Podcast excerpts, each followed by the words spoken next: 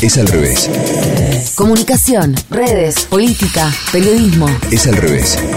Un podcast original de Radio 10. Con Mariana Moyano. El Estado argentino, a través del Consejo Económico y Social, puso en agenda algo con lo que en Es al revés venimos desde hace rato. La alfabetización digital o educación cívica digital. Así lo hemos llamado aquí. Ellos lo han llamado ciudadanía digital. Como nos importa, es que hacemos estos episodios especiales. A propósito justamente de esta presentación, hicimos cuatro capítulos de Es al revés especial, para ayudarte a conocer qué es el territorio digital al que le dedicamos tanto y en el que se piensa tan poco. Capítulo 1 de enfrentar a King Kong a vérselas con Godzilla. Tutorial para comprender el nuevo paradigma de las comunicaciones. ¿Quién edita la lectura del mundo? ¿Y dónde reside el poder? Los gigantes de Internet y el lugar de los medios. Es al revés. ¿Habrá sido 2008 con la pantalla partida? ¿2009 con el envío del proyecto al Congreso? ¿2010 cuando se aprobó? ¿Qué año ubicamos como la bisagra en que el debate sobre el rol político de los medios de comunicación salió de los ámbitos académicos y de militancias de ese tema y se metió en la piel del cuerpo social todo? Aquel sano ejercicio de poner en público lo que estuvo demasiado tiempo oculto hoy ha quedado vaciado y trunco.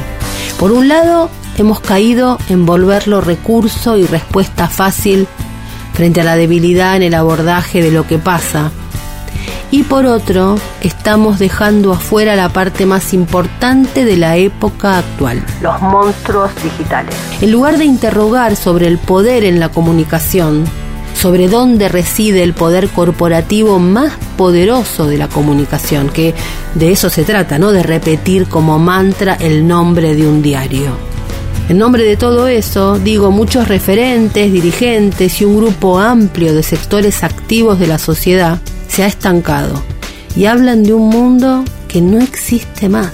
Argentina fue un país de vanguardia en ese debate. Fue de los pocos países que pudo poner en el centro de la escena el poder de King Kong. Y hasta se animó a enfrentarlo, o al menos a exponerlo. Pero hoy estamos a nada de convertir en meme una causa noble. Porque los años pasaron, crecieron los actores, se anabolizaron los que estaban en otra parte y llegaron los Godzilla. Unos monstruos grandes y que pisan de un modo jamás antes visto en la historia de la humanidad. Para pensar la comunicación hay que tener al menos dos perspectivas, la económica y la cultural. Estos poderosos lo son tanto que por un lado de ponerse en venta costarían 4 o 5 PBI de muchos países y por otro han moldeado el comportamiento y el modo de mediarse, sin necesidad de mediatizarse, del siglo XXI. Estamos hoy en una situación de profunda inmovilidad, ante un monstruo que sigue creciendo y frente al cual quedamos cada día a más años luz. Empezar a comprenderlo puede ser un gran primer paso. Esa es la búsqueda de esta serie de notas que primero fueron publicadas en tiempo y que empiezan hoy en Es al revés, un aporte para construir ciudadanía digital. Es al revés. Hay una serie española que pasó sin pena ni gloria acá en Argentina. Se llama Los favoritos de Midas. ¿La viste? La trama es una policial. La superficie habla de eso, un caso policial. Lo de fondo es sobre la disputa más importante que está dando el mundo hoy. Por los soportes, medios, y plataformas y por quién se quedará con ese territorio.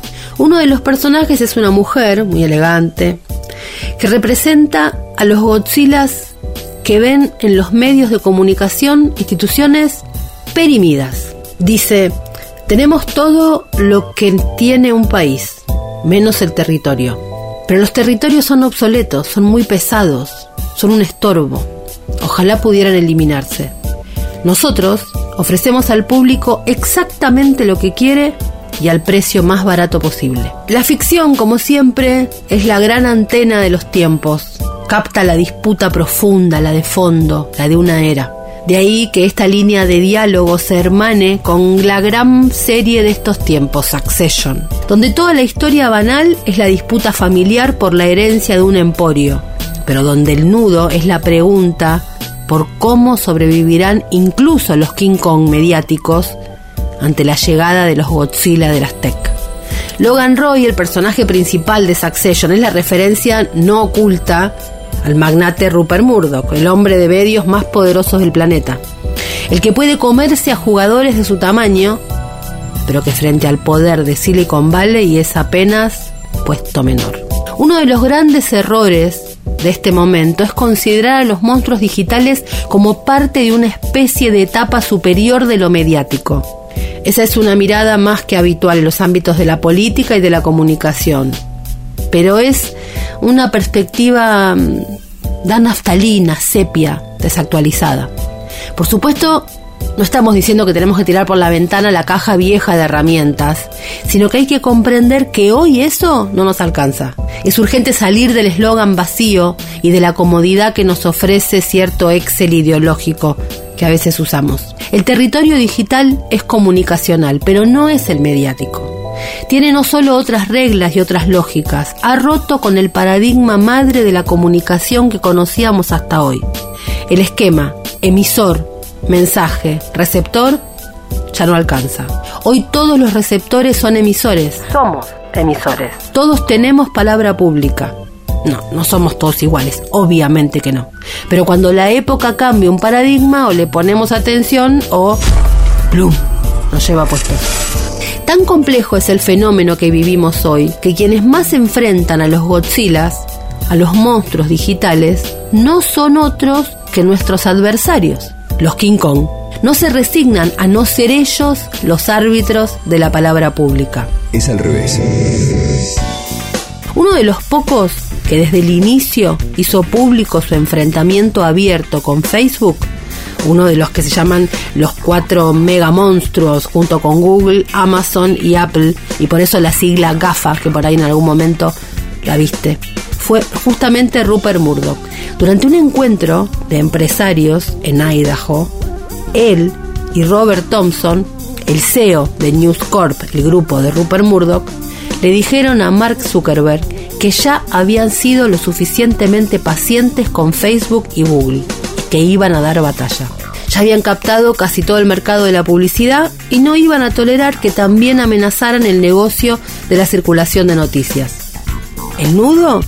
Determinar si Facebook y Google deben ser reguladas bajo el mismo parámetro que los medios, es decir, si son o no editores del relato de la realidad.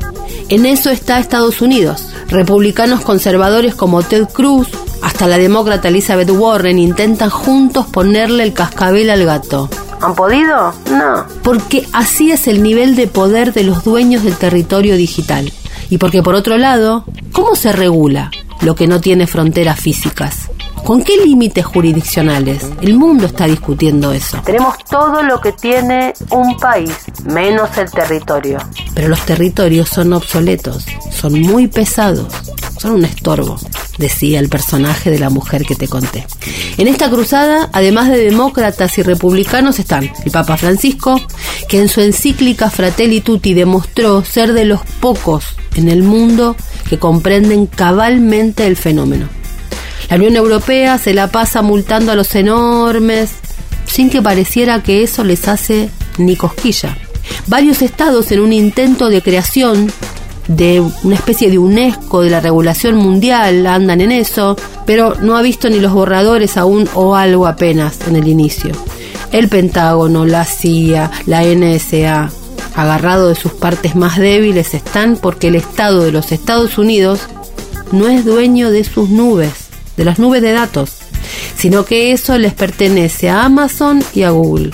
Y el malo, más malo de todos los malos, el hombre naranja, Donald Trump, inició formalmente una demanda contra los poderosos de las TEC. ¿De qué lado te pones? Trump sigue con sus cuentas de redes sociales suspendidas desde el asalto al Congreso el 6 de enero, el Capitolio, ¿te acordás?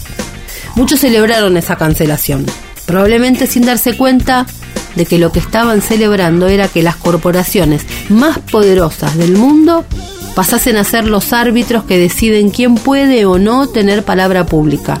Estaban festejando la existencia de un suprapoder por encima del presidente del país más poderoso del planeta. En la demanda, el equipo legal de Trump argumentó que las empresas de tecnología eran actores estatales y por lo tanto se les aplicaba la primera enmienda. Las empresas de redes sociales y de la red están autorizadas, según la ley actual, a moderar sus plataformas. Están protegidas por una disposición conocida como sección 230, que exime a las empresas de Internet de la responsabilidad por lo que se publica en sus redes y también les permite eliminar las publicaciones que violan sus estándares. La demanda solicita a la Corte que declare inconstitucional la sección 230 y que restaure el acceso del expresidente a los sitios. Mientras tanto, él sacó su propia red social. Trump lo que quiere es probar que las tech son editoras, editoras del relato de la realidad que recibimos todos los días. Un argumento que ¿sabés quién lo viene escribiendo desde el día 1? Joseph Stiglitz, alguien que, salvo desde una realidad paralela, nadie podría acusar de defensor de los archienemigos del mundo. Todos extrañamos el mundo binario de malos y buenos, de que la culpa de todo la tiene Clarín. Pero ya no corre eso, no corre más. Ahora hay que mirar con un ojo lo que están haciendo los King Kong, por supuesto, pero al mismo tiempo tenemos que empezar a aprender a cuidarnos de los Godzilla. Escuchaste Es al revés.